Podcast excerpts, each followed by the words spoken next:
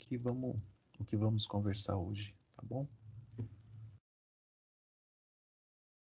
E aí eu vou compartilhar a minha tela aqui. Eu trouxe um material em PDF que já também já está compartilhado lá para vocês. Só para direcionar a nossa conversa, acredito que vocês já estejam visualizando. E esse é o, o ponto aqui do, do nosso encontro, da nossa aula, da nossa discussão. Seguindo é, na psicoterapia infanto-juvenil, vamos conversar um pouco sobre a relação entre o terapeuta, os pais e os adolescentes e a ética. Qual relação, quais são as consonâncias, dissonâncias, quais são os aspectos a serem considerados entre a atuação profissional do psicoterapeuta, da psicóloga, dos pais e adolescentes e da ética profissional da psicóloga. Qual relação, como que se dá esse atendimento e quais são os cuidados que precisam ser observados nesse momento da psicoterapia. Bom, importante a gente começar a nossa discussão, a nossa conversa, pensando que quando um adolescente, uma criança ou um adolescente é, vem para o atendimento psicológico, antes desse momento ele é trazido por seus pais. Ele é trazido a partir do relato de seus pais ou de professores, muitas vezes, que os encaminham. Então, a compreensão do seu problema, a compreensão do seu problema passa muitas vezes, ou, ou se dá muitas vezes, da, pela percepção dos pais.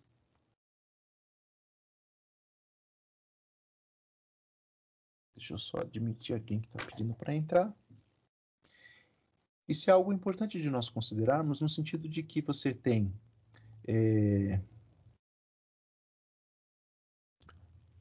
um conhecimento prévio da criança, um conhecimento prévio do adolescente, a partir da perspectiva dos pais, dos, de professores ou outros profissionais. Então vejam, reflitam comigo, por gentileza. O adolescente ou a criança tem um problema, entre aspas, que é avaliado da perspectiva dos pais e dos professores.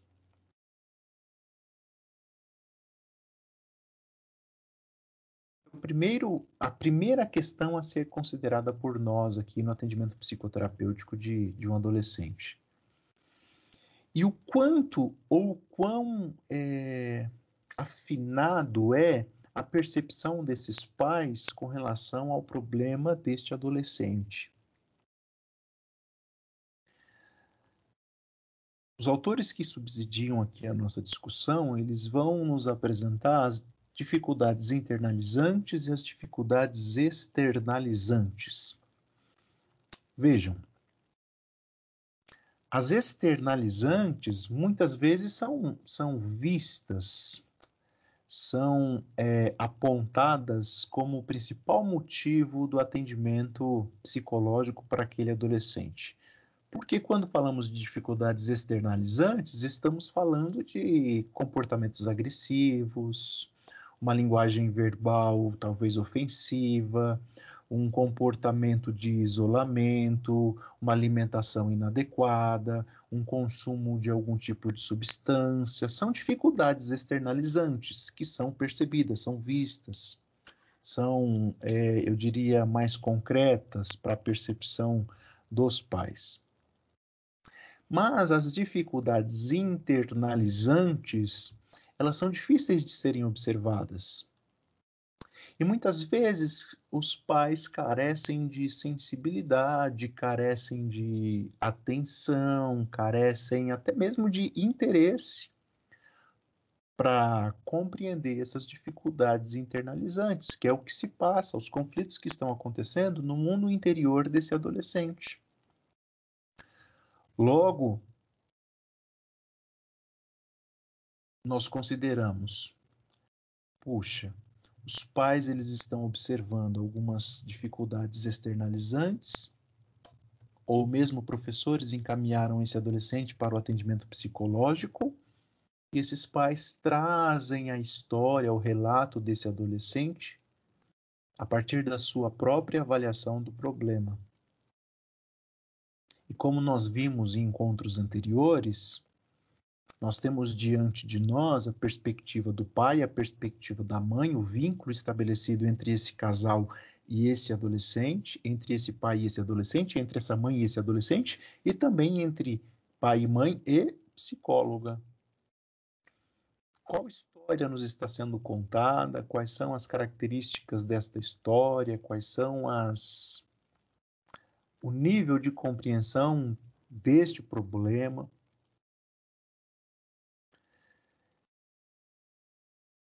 E o quanto o quanto esse atendimento psicológico ele é realmente indicado e o quanto há consonância entre a avaliação do problema pelos pais e a avaliação do problema pelo próprio paciente, que é o adolescente.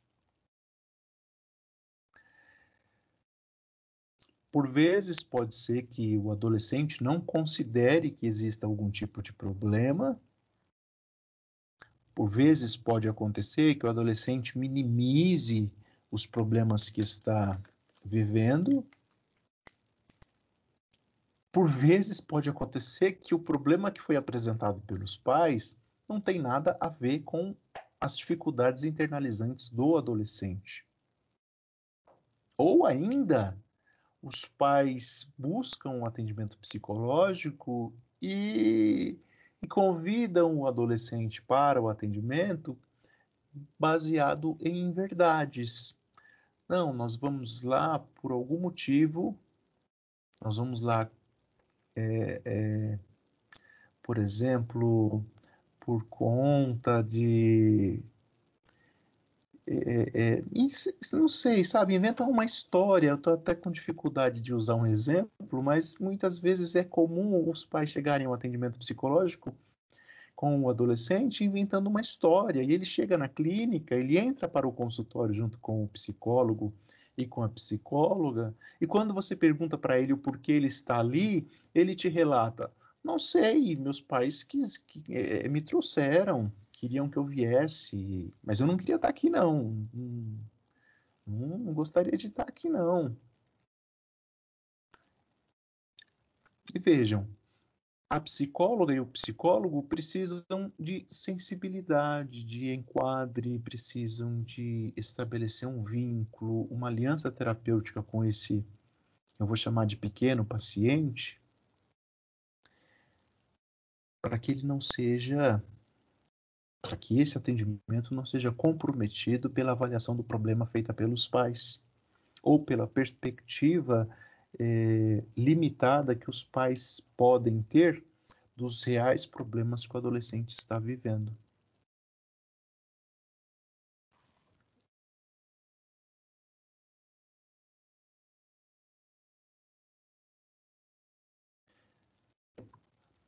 Esses autores, Versés e Braga, de 2013, eles apresentam, eles nos, nos propõem neste artigo as dissonâncias entre as queixas apresentadas pelos pais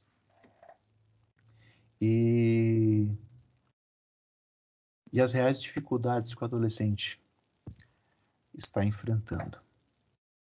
E eles vão nos convidar a, a, a pensar e a refletir sobre o papel da psicoterapia diante dessas divergências, dessas dissonâncias ou dessa, dessa pouca relação entre a avaliação do problema dos pais ou a avaliação do problema feita pelos pais e a situação real que o adolescente está vivenciando.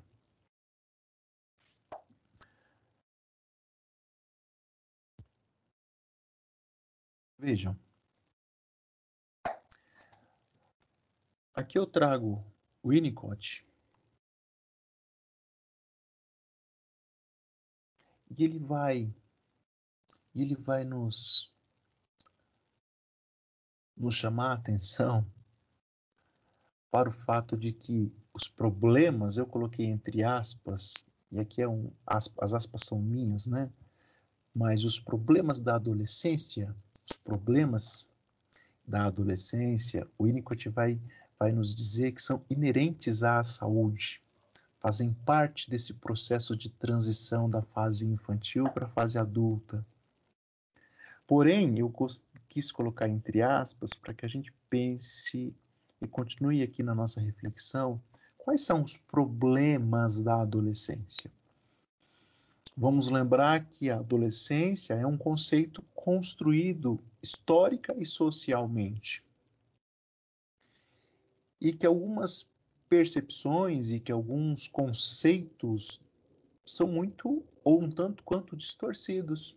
Nós ainda ouvimos em nossa sociedade é, termos como aborrecentes, fase difícil, adolescente não tem jeito, são a si mesmo, isso é típico de adolescente, não tem conversa. São termos assim, eu diria, preconceituosos, distorcidos e que não contribuem em nada para a compreensão da psicoterapia infanto-juvenil. Mas é muito provável que você se depare com esses termos quando dá avaliação do problema do adolescente a partir da perspectiva dos pais. E aqui cabe lembrar que existe uma, uma, uma diferença, ou há de se fazer uma diferença entre adolescência e puberdade. A puberdade ela diz respeito às mudanças biológicas, físicas que o indivíduo está vivenciando. A puberdade são mudanças no próprio corpo da, da, da criança que a prepara para a atividade sexual, na menina e no menino. Já a adolescência compreende também essas mudanças físicas, mas além de toda a construção histórico-social, vai considerar também, ou está dentro do, do, do, entendimento deste conceito, as mudanças psíquicas e as mudanças sociais que esse indivíduo está passando neste momento. Qual momento? De transição da fase infantil para a fase adulta. É o momento em que, de acordo com o Winnicott, o adolescente está preocupado de, de como se sentir real, de como é, ser alguém em algum lugar. É o momento em que o adolescente ele está buscando afinar a sua identidade. E aí ele, ele se afasta um pouquinho dos outros significantes do seu grupo familiar e encontra muitas vezes segurança nos seus pequenos grupos de amigos, feitos na escola, feitos na vizinhança, feitos às vezes nas redes sociais, pois nesses pequenos grupos eles encontram acolhimento, segurança para serem aquilo ou quem, melhor dizendo, eles acreditam que são, ou na verdade se encontrarem com aquilo que eles querem vir a ser, ou se encontrarem com aquilo que eles ainda não sabem o que querem vir a ser, mas que eles estão buscando. É aí desse comportamento natural, saudável, que faz parte do processo de evolução e de desenvolvimento, vem aqueles termos é, preconcebidos, distorcidos, preconceituosos que foi mencionado ou que foram mencionados. E assim nós teremos uma avaliação dos problemas entre aspas da adolescência vindas ou chegando até o consultório de uma forma um tanto quanto é, comprometidas e que é importante que nós, psicólogos, psicólogas, estejamos atentos a tudo isso, né?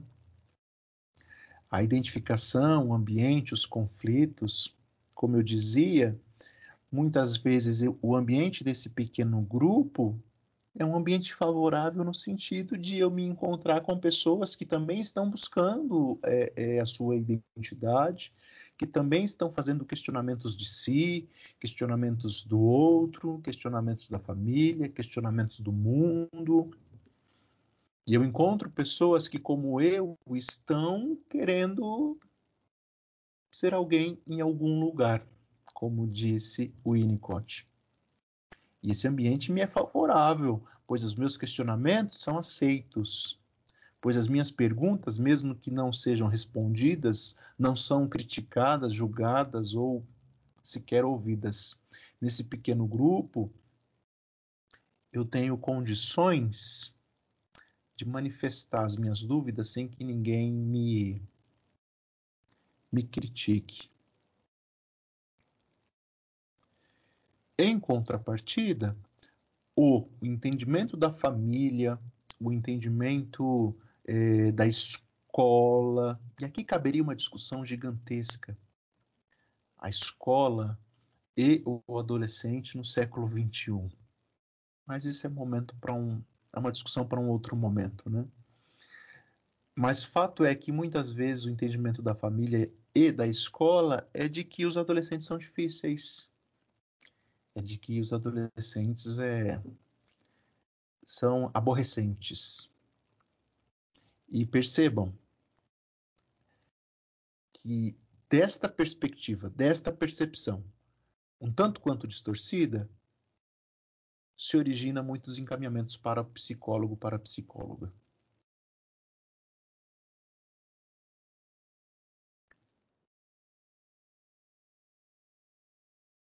As queixas geralmente trazidas pelos pais.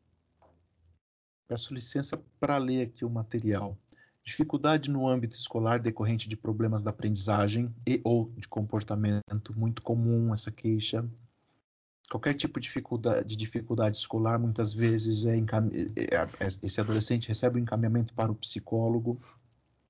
Transtornos alimentares, mau comportamento, depressão, e depressão também é um termo é, que muitas vezes a compreensão é limitada, muitas vezes o que é entendido como depressão é um ficar no quarto, é um isolamento, é vestir roupa preta, alguma coisa do tipo.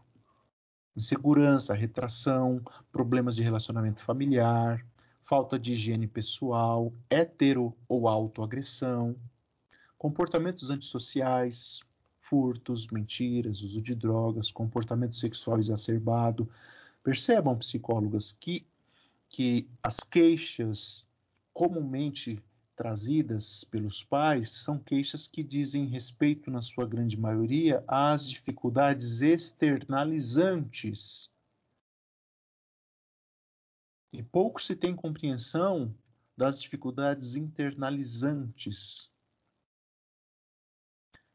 Em outras palavras, eu diria o que está por trás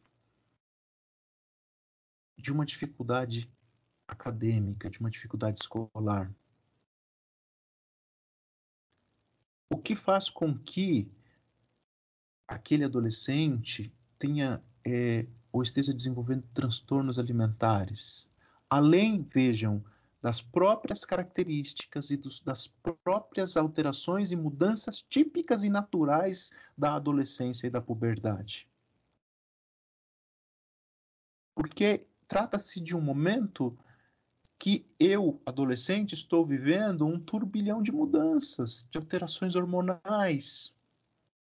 E que essas mudanças e que essas alterações, por si só, já farão ou já proporcionarão dificuldades externalizantes.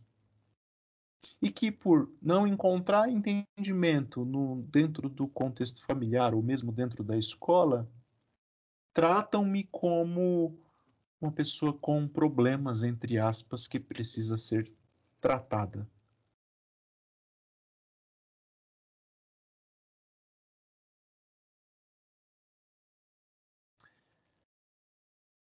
A preocupação dos pais ela está muito relacionada é, a questões concretas, como as dificuldades externalizantes que nós vimos há pouco. O filho ou a filha está com dificuldade no seu desempenho acadêmico. O que é uma dificuldade no desempenho acadêmico? Vou usar alguns exemplos aqui grosseiros, né? Poxa, estou com dificuldade em matemática. Poxa, tive uma nota é, abaixo do, do, do, da turma. Tive um. Estou com dificuldade em história, em geografia, em, sei lá. É um desempenho acadêmico que está abaixo daquilo que tem-se como padrão, percebam, do que é um bom aluno, do que é uma boa aluna. Uma preocupação exacerbada com relação ao conteúdo, a assimilação do conteúdo, a assimilação do que a escola entende ou tem como é, necessário para o aprendizado. Ou uma preocupação é, exacerbada com relação àquilo que eu tenho como um comportamento padrão, comportamento padrão baseado em que naquilo que eu, pai, tenho como correto, tenho como certo, naquele padrão que eu tenho como qual é a música certa a se ouvir, qual é, é o programa certo para se assistir, qual é o comportamento sexual certo. Vejam, qual é a religião certa, qual é a linguagem correta. E quando o adolescente ele destoa desses padrões, pode ser que ele seja entendido como uma pessoa, entre aspas, problemática. E esse pai e essa mãe chega ao seu consultório trazendo essas queixas com preocupações é, baseadas nessas questões.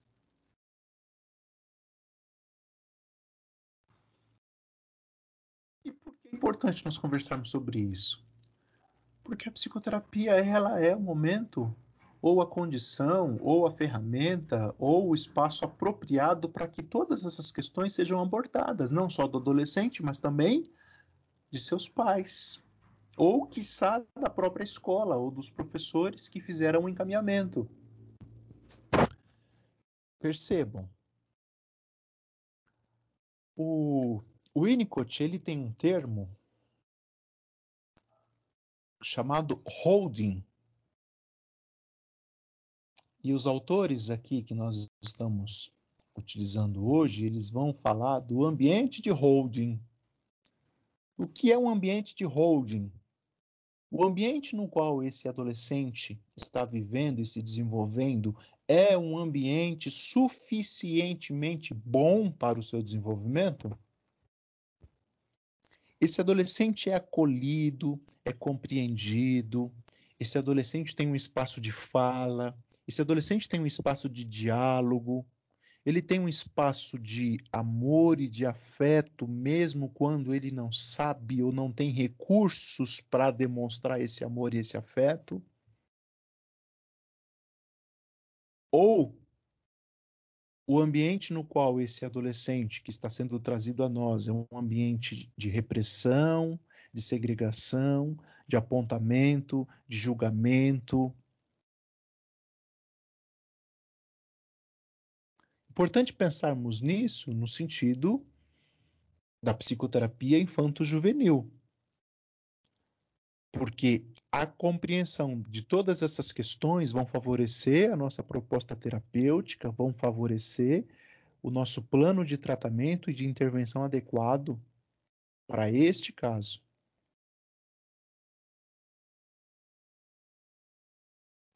E aí, pensando nessas questões do terapeuta, dos pais, dos adolescentes, vamos abordar algumas questões relacionadas à ética da nossa prática profissional. E vocês fiquem à vontade para interagir, para falar ou para perguntar, tá bom? Tudo bem até aqui?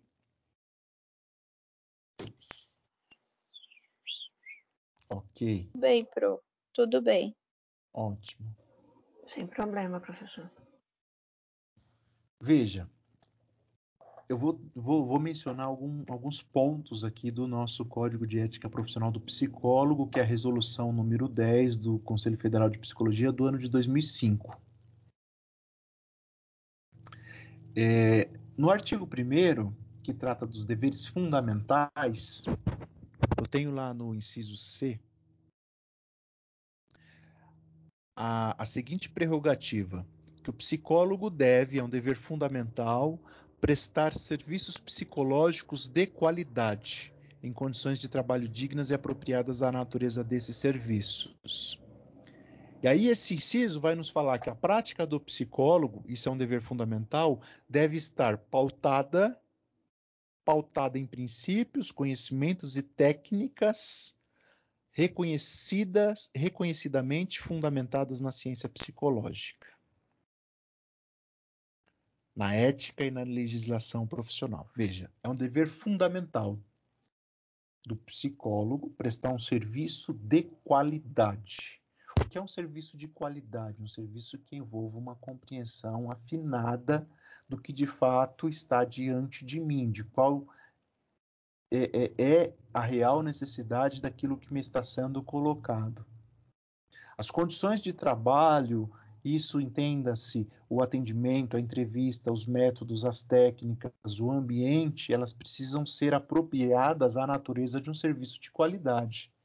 E a minha prática precisa estar fundamentada na ciência psicológica, um conhecimento técnico e científico da psicologia. Percebam, psicólogas e psicólogos psicólogas. Percebam, os pais trazem a mim a avaliação do problema a partir da sua perspectiva e tudo bem quanto a isso. Não há problema nenhum nisso. Mas ao psicólogo, à psicóloga, cabe a compreensão ética fundamentada na ciência psicológica dessa queixa que me está sendo trazida.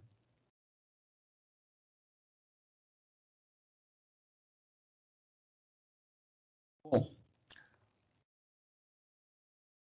ainda no, no, no artigo 1 que trata dos deveres fundamentais, a gente tem lá a orientação para que, é, para informar a quem de direito, no caso do atendimento do adolescente, quem de direito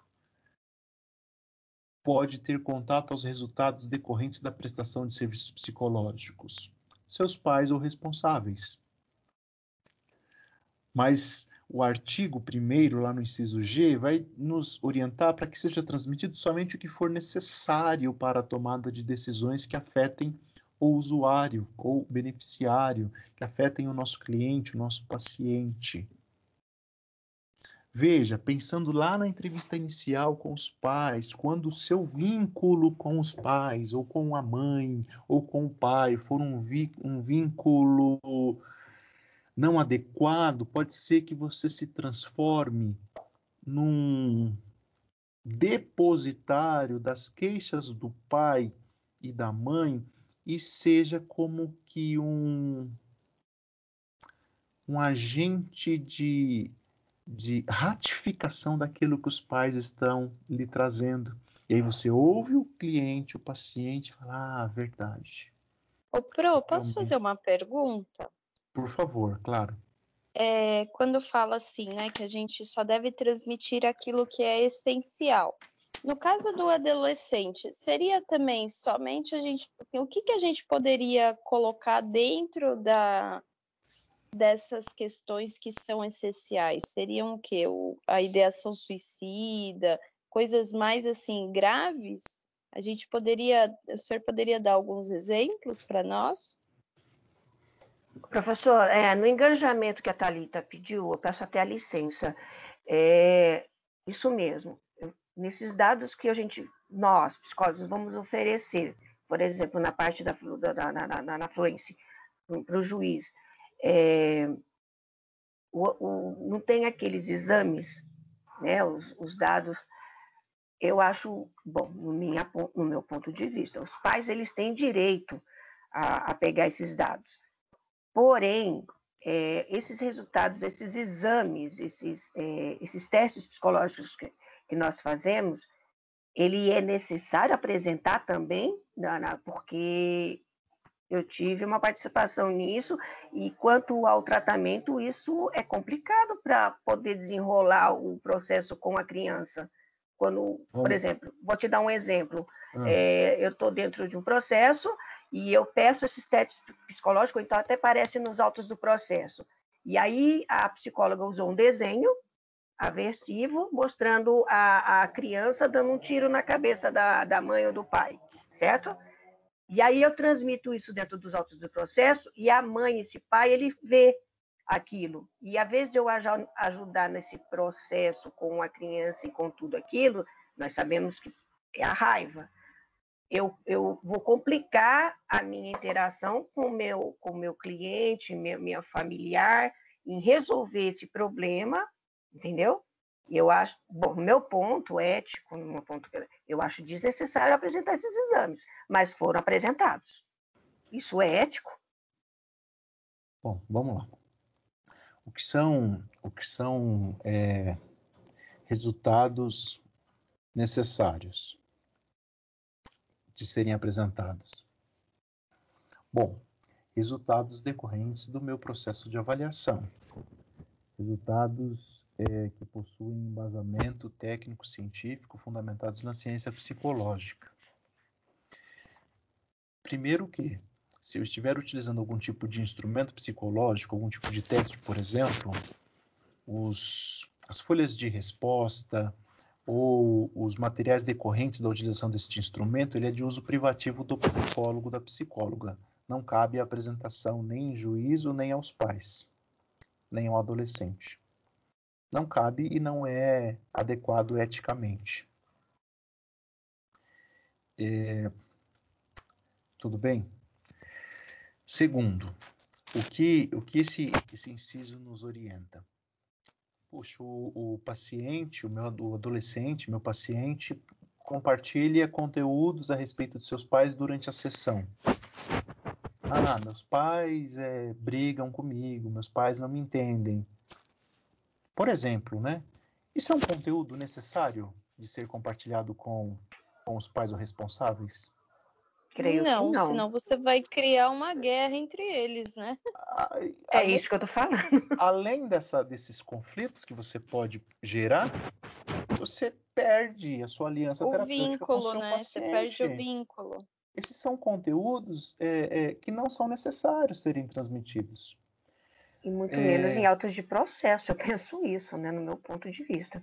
É... Conteúdos que envolvam risco de, de morte de, do próprio paciente ou de terceiro, sim, esse é importante de ser compartilhado, mas também com muito cuidado, com muito é, é, mantendo o seu vínculo com o seu paciente, mantendo a sua aliança terapêutica, compartilhando com ele, primeiramente, a necessidade de compartilhar com é, os seus pais esse conteúdo. Esses são conteúdos que são podem ser que sejam necessários por exemplo, numa ideação suicida, então você vai compartilhar, mas você também vai ter uma conversa antes com ele, explicando Isso. o motivo pelo qual é tão importante você estar tá compartilhando, né, Pro? Isso. Se você tem uma aliança terapêutica com ele estabelecida, é muito provável que haja compreensão da necessidade do compartilhamento. Por exemplo, olha, fulano, eu eu acho necessário compartilhar com seus pais sobre isso que você é, tem me, me, relatado. O que, que você acha? Ele vai te dar uma resposta em uma, em duas sessões.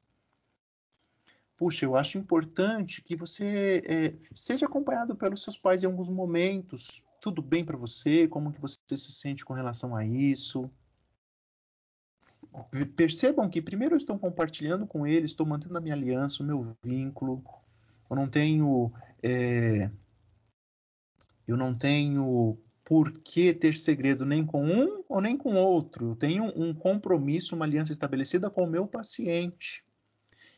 E quem de direito pode ter é, contato com os resultados da prestação desse serviço? Os seus pais ou responsáveis. Mas Qual o resultado? Aquilo que for estrita, estritamente necessário, o compartilhamento. E o mesmo se aplica. pro... Sim. E quando a gente fala em conversar, né, sobre essa importância, a gente também não precisa resolver isso em uma sessão, né? A gente pode ir fazendo isso gradativamente, né? Para que não seja algo forçado, né? Exatamente. E o mesmo se aplica à evolução no prontuário. Lembrando que, por força de lei, os responsáveis, os pais do adolescente, têm direito a todo o conteúdo do prontuário. Então, se você a cada sessão escreve lá, o adolescente disse que o pai dele é uma, é uma, me permitem tá, o exemplo, é uma praga que briga com ele todos os dias. Isso é um dado que precisa, tem necessidade de assim ser evoluído? Percebam a escrita desse, desse psicólogo. Aí amanhã ou depois esse pai, essa mãe solicita a cópia do prontuário, ele lê lá todos esses relatos, todas essas evoluções sessão após sessão. A gente tem que ter até essa expertise, né, professor, de como colocar as coisas no prontuário, né, de, de forma que fiquem é, não tão evidenciadas como o senhor falou, né? Eu acho que vai muito da expertise, né, do profissional. Isso, isso é, isso é importante de nós pensarmos no atendimento na psicoterapia infanto-juvenil. É, no, no, atendimento adulto também, mas no atendimento é, infanto-juvenil, muito mais, porque eu tenho o papel dos representantes legais ou de seus pais, que está aqui diretamente ligado a esse atendimento. Bom, outro dever fundamental Orientar quem de direito sobre os encaminhamentos apropriados a partir da prestação de serviços psicológicos e fornecer sempre que solicitados os documentos pertinentes ao bom termo do trabalho. Orientar a quem de direito sobre os encaminhamentos apropriados. É um dever fundamental, vamos lembrar que nós temos o dever de prestar um serviço de qualidade, com fundamentação teórica, com conhecimento técnico científico. Quais são os encaminhamentos apropriados? Para o meu cliente, pode ser para os seus pais, para a mãe, para o pai, para ambos, para uma terapia de casal, para uma psicoterapia individual, para uma avaliação psiquiátrica, para uma avaliação neurológica. Eu tenho o dever fundamental de, a partir das minhas avaliações no processo psicoterapêutico, orientar quem de direito sobre os encaminhamentos apropriados e fornecer, se assim me for solicitado, um documento pertinente ao bom termo do trabalho, uma declaração, um relatório psicológico, um laudo psicológico, se for é, realizada uma avaliação psicológica. É um dever fundamental do psicólogo. Esteja em psicoterapia, talvez eu perda o meu paciente. Veja, senhoras, Veja a gravidade dessa preocupação.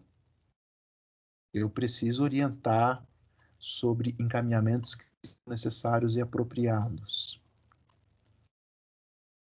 Pois, muito provavelmente, se, esse, se essa mãe, nesse exemplo, não estiver sendo acompanhada psicoterapeuticamente, a psicoterapia desse adolescente pode não fluir com os efeitos desejados ou pode não alcançar os resultados que nós estamos pleiteando.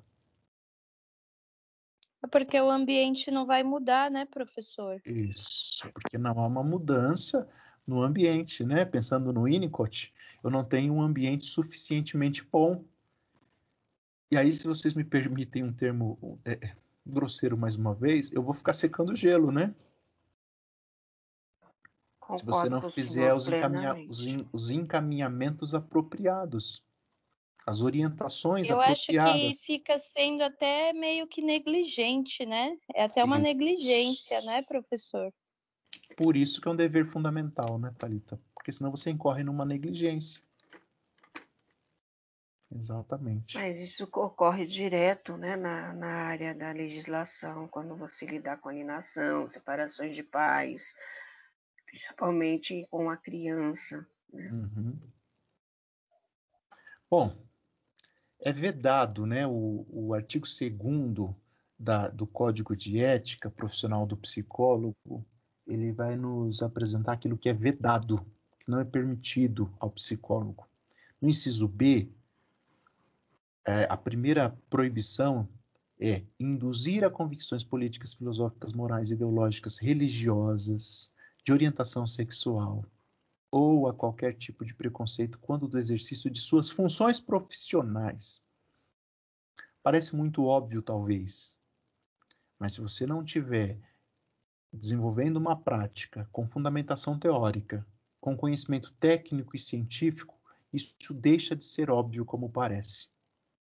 Se você também não tiver com essa sensibilidade, com essa compreensão técnica da sua prática, ou mesmo com seus conflitos, conflitos da psicóloga, é, sendo abordados, tratados, resolvidos, pode ser que você incorra na indução, na sugestão, no conselho, o que é vedado à psicóloga. Se você se aliar aos pais naquela crítica ou naquela percepção distorcida da avaliação do problema, pode ser que você incorra na indução, na sugestão com relação a uma abordagem religiosa, a uma abordagem com relação à orientação sexual do adolescente. Por isso é importante nós pensarmos aqui no artigo 2 daquilo que é vedado ao psicólogo e do atendimento psicológico do adolescente. E aí eu vou frisar o que eu disse. Quando eu tenho uma prática, é, eu diria isenta dessas possibilidades, quando a minha prática tem, tem embasamento, fundamentação teórica, conhecimento técnico científico e eu estou é, com as minhas próprias questões sendo trabalhadas, desenvolvidas na minha terapia pessoal. Senão eu corro um sério risco. De que Pro, a minha... e, é, e tá ficando comum a gente ver alguns relatos de psicólogos mandando pessoas procurarem igrejas, né? Eu já ouvi muitas pessoas falando isso. E aí você fala para a pessoa, né? Muda de psicólogo e fuja, fuja deles para as colinas, né? fuja deles para as colinas. É. Convicção política, moral. Gente, quem é o psicólogo para induzir a pessoa a uma convicção política, uma convicção moral? A minha religião não importa para o atendimento psicológico a minha orientação sexual não importa para o atendimento psicológico. É um caso importante de se pensar. Para todos os casos, né? mas especificamente aqui para psicoterapia de adolescentes.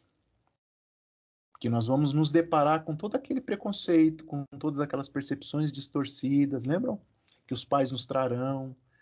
E aí você vai fazer sim, uma visita à escola, sim. os professores te trarão, os próprios professores do adolescente vão te trazer toda uma história, uma narrativa. E se você não tiver com uma escuta técnica, científica, sensibilizada, você vai sair de lá, puxa, é verdade. E professor, assim, analisando tudo isso, né? Eu tenho a minha religião, tenho uma igreja, eu sou evangélica, né? E eu fico pensando assim, futuramente, né? As pessoas falam: "Ai, você vai se formar, que legal, eu vou indicar, mas eu fico pensando, eu não sei se eu gostaria de atender pessoas da minha igreja e eu cada vez tenho mais essa certeza, porque eu acho que as pessoas nos procuram justamente por achar que tem um vínculo, mas o vínculo é diferente do vínculo terapêutico, né? E eu acho que isso pode acarretar é, um problema, né? E não uma solução para aquela pessoa, né? Ela já vem achando que o seu, por você ser cristã também, isso vai ajudar no processo. Eu acho que isso acaba atrapalhando você ter esse conhecer, de saber de onde a pessoa é. Eu acho que isso também a gente tem que ter muito em mente, né? É, é. Isso, isso é um tanto quanto comum. Por exemplo, exemplo, tá, gente? Exemplo. Os pais são evangélicos e o adolescente não, não escolheu ou não tem uma religião. E aí os pais procuram uma psicóloga evangélica. Olha a aliança, o vínculo que está sendo estabelecido para que essa psicóloga convença o adolescente da necessidade de se tornar evangélico, porque aí sim os seus problemas serão resolvidos. E aí a psicóloga estabelece esse vínculo com os pais e coloca a sua prática, compromete toda a sua prática, né?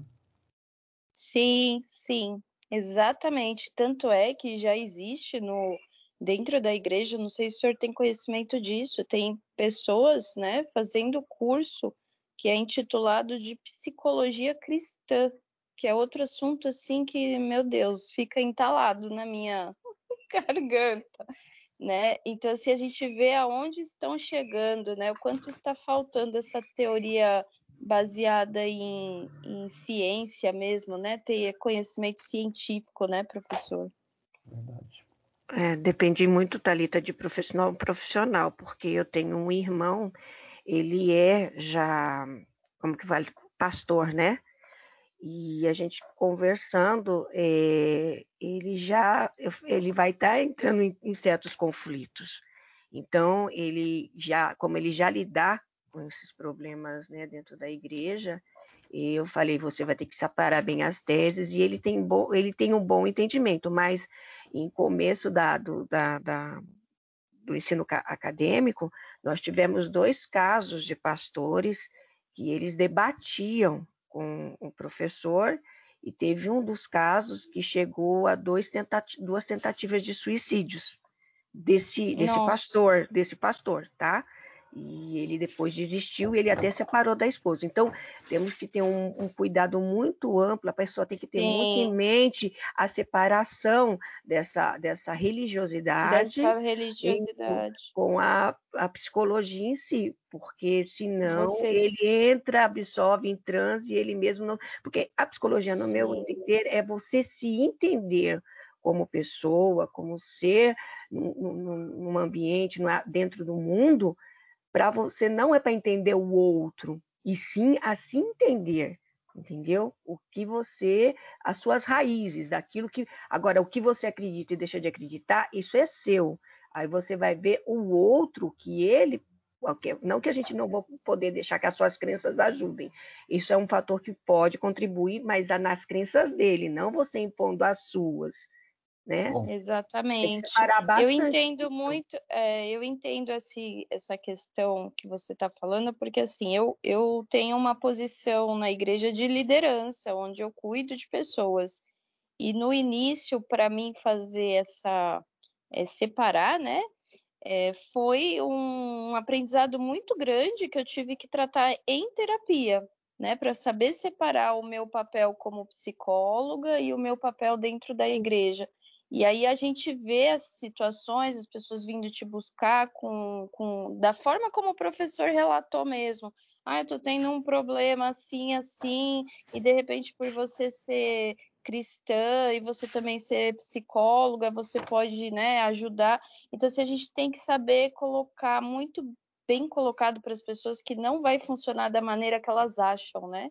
A gente é psicólogo, faz ciência nessa questão, é, cuida do comportamento humano, sem tirar, é claro, a empatia, toda aquela questão do vínculo, da empatia, não ser só ciência, mas nesse momento a gente tem que separar muito bem as coisas, né? Eu lembro muito de umas aulas que o professor deu, é, eu lembro até do livro do Rolão May, e ele falava muito sobre a diferença do aconselhamento psicológico, né? E tem a questão do aconselhamento espiritual. Então a gente tem que ter isso muito bem definido e ter esse conhecimento teórico muito bem embasado para conseguir fazer esse tipo de, de trabalho. É. E na psicoterapia infanto-juvenil, é, além do seu paciente, que é o adolescente, como eu disse, você tem os pais, e o problema do adolescente virá primeiramente trazido pelos pais. Percebam a importância desse cuidado e dessa sensibilidade. O, o artigo 2 ainda vai dizer, ou vai nos orientar, que é vedado ao psicólogo estabelecer com a pessoa atendida, familiar ou terceiro que tenha vínculo com o atendido, olha que interessante, relação que possa interferir negativamente nos objetivos do serviço prestado. Que tipo de relação? Se o seu vínculo inicial com os pais foi um vínculo inadequado, pode ser que você inicie o processo psicoterapêutico do adolescente e a mãe semanalmente te ligue: olha, essa semana ele fez isso, isso, isso. Ah, e você responde: ah, tá bom, pode deixar que eu vou abordar isso na sessão. Na outra semana a mãe te liga de novo: olha, nessa semana ele fez isso, isso, isso. Aí você responde: ah, tá bom, pode deixar que eu vou abordar isso na sessão. Perceba uma relação que interfere negativamente nos resultados do serviço prestado? Isso é vedado ao psicólogo, não é sim, é adequado. Sim. E, e a você... gente vê esses exemplos que a gente estava falando da igreja, isso pode acontecer muito, né, Pro? Muito, muito. Isso vai estar presente, isso você vai lembrar disso quando você estiver atendendo, tenha certeza disso, porque você vai se deparar com essas questões se você for atender é, criança e adolescente, com certeza. E eu vejo também muito também importante no grau de da comunicação, porque como nós psicólogos não temos que mostrar a nossa religiosidade para não afetar nossas crenças né, nesse, nesse, atendimento, é a, forma de você também se comunicar. Isso aflige muito, e uhum. você mostrando a sua religiosidade. Eu percebi isso logo no, no, meu no começo, porque eu tenho muito mania de falar Deus abençoe, sabe?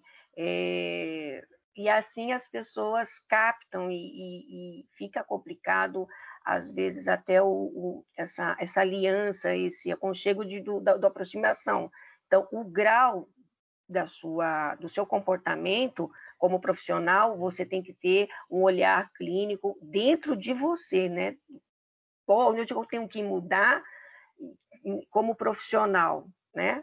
na igreja sou Verdade. uma, que eu sou outra. A gente tem que se policiar até na nossa o tempo fala, todo, né? O tempo todo, o tempo todo. Bom, também é vedado né, a psicóloga prolongar desnecessariamente a prestação de serviços profissionais. Pensando na psicoterapia de adolescentes, quando isso pode acontecer? Quando os objetivos dos pais não são alcançados, e aí eles te sugerem ou te solicitam, e, e muito provavelmente eles estão pagando os seus honorários para que esse adolescente continue em psicoterapia. E aí você vai prolongando desnecessariamente o atendimento psicológico desse adolescente.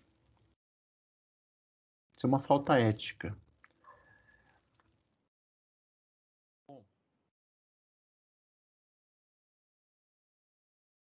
O artigo 8 do Código de Ética, o que ele nos, nos sugere e nos orienta com relação à psicoterapia infanto-juvenil. Para realizar o atendimento de um adolescente, o psicólogo deverá obter autorização de ao menos um de seus responsáveis. Criança ou adolescente, ao menos um, ou pai ou mãe é, se faz necessária a obtenção da autorização para o atendimento. Artigo 8 do Código de Ética. Ainda no artigo 8, lá no parágrafo 1, é, no caso de não se apresentar um responsável legal, o atendimento deverá ser efetuado e comunicado às autoridades competentes. Aqui, esse parágrafo ele vai tratar de questões relacionadas à justiça, de adolescentes em situação de, de medidas protetivas, em situações de acolhimento. E o parágrafo segundo, o psicólogo responsabilizar-se-á pelos encaminhamentos que se fizerem necessários para garantir a proteção integral do atendido. De quem? Do adolescente. É responsabilidade do psicólogo é, orientar e fazer os encaminhamentos necessários para a proteção integral do atendido. Proteção integral.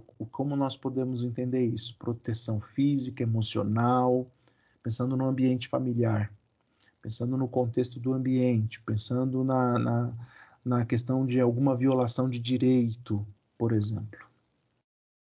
O Pro, quando ele fala nisso, a gente pode, por exemplo, a gente começou a atender o adolescente, chegou com uma demanda, a gente percebe sinais de maus tratos, de violência é, em casa, aí a gente tem que fazer os encaminhamentos que ele fala, é até por meio de, de denúncia ao conselho tutelar, não é isso?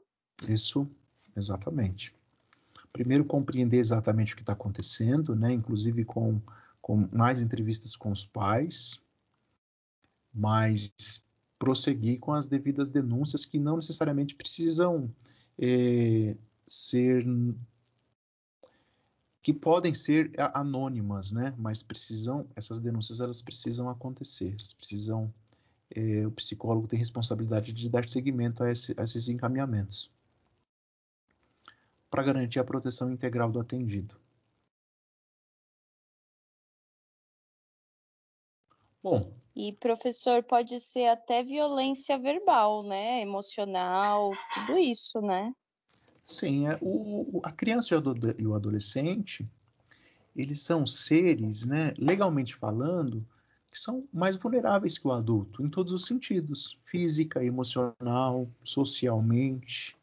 Então, essa proteção integral, ela precisa compreender e preservar todos esses aspectos no desenvolvimento do, da criança e do adolescente. E o psicólogo, a psicóloga, ele precisará estar atento a tudo isso e como tudo isso tem se manifestado nesse contexto familiar. É importante nós olharmos para o contexto familiar como, como um sistema e que aquele adolescente, que aquela pessoa que está diante de mim, ela faz parte de um sistema. E como que esse sistema, qual é, qual é o funcionamento desse sistema? O quanto a psicoterapia deste adolescente precisa considerar também intervenções neste sistema. O quanto entrevistas com os pais, encaminhamentos, processos terapêuticos com esses pais serão necessários para que a psicoterapia deste adolescente possa alcançar os resultados que, que, que se propõe. A gente não pode perder isso de vista porque é muito importante no atendimento é, de adolescentes. No artigo 13, artigo 13 é, do Código de Ética, no atendimento à criança, ao adolescente ou ao interdito, deve ser comunicado aos responsáveis o estritamente essencial para se promoverem medidas em seu benefício. Percebam que o artigo 13 ele reforça aquele dever fundamental que já nos foi é, colocado anteriormente. Somente o que for essencial para promover medidas em benefício dessa criança e desse adolescente deve ser comunicado aos seus responsáveis. Bom, aqui estão as nossas referências, mas reflitam da, na relação entre o papel do terapeuta, da psicóloga, dos pais e adolescentes e da ética que fundamenta e que embasa a nossa prática profissional. Quantas questões precisam ser contempladas, cuidadas e abordadas quando você se propor a atender uma criança ou um adolescente? Professor, é, Sim? me tira uma dúvida da seguinte forma. É, quando o senhor fala também do ambiente do, da, da pessoa, vamos lá no ambiente escolar, nós temos um adolescente que ele não consegue é, se integrar ao grupo, não consegue, porque ele se sente desconfortável. Vamos lá, vamos uma, uma história de uma, de uma professora pronto, aquela professora ela tem um jeito de ser, ela é bem, né, aversiva, nervosa, mas ela é uma professora de português de muitos anos, vamos colocar hum. lá. E a, a criança, esse adolescente, ele não consegue é, perceber, entender a forma que aquele professor ensina, né? Sim, sim. A forma que pode existir. Yeah. Quando você falou no grau do ambiente, é, como na, na dentro das leis, é, a criança pode escolher ficar com o pai, ficar com a mãe, né? Temos várias leis aí. Aí a gente percebe que não vai ter esse vínculo desse, desse aluno com esse professor, não existe, não tem como, por ah, a professora não gosta. Ô, Andréia, peraí, deixa eu só entender sua pergunta. Você está é. falando do contexto escolar ou de uma, de uma demanda judicial? Um, pode ser uma demanda judicial, como pode ser uma demanda, mas vamos lá, uma demanda que veio para mim. Da relação do professor da, da, da, da, da, do núcleo escolar, a mãe chegar, ah, meu, meu filho não está indo legal dentro da sala de aula, e a demanda vem pela, pela escola. Pronto, vem pela uhum. escola numa demanda judicial. E a gente, nós percebemos que não é o aluno, não é a, a é a professora. Uhum. Pronto, é a professora. Ok. Qual e a, a gente, pergunta? E, e o, o aluno, ele tem direito a, como filho, ele tem direito de ficar com o pai e com a mãe. Ele também poderia ter direito de escolher o professor, se ele não está lidando com aquele professor, um outro professor de português. Ah, entendi sua questão, entendi. É, entendeu? Você está fazendo é... um paralelo aí. Assim. Isso, ele Sim, pode é ter essa. esse direito, não pode? Mas é. aí como que eu posso conseguir isso? Entendeu? Não, é não. Aí a gente tem. É a gente, difícil. A gente entra em outras searas aí que, que não cabem sequer ao psicólogo, a psicóloga, né?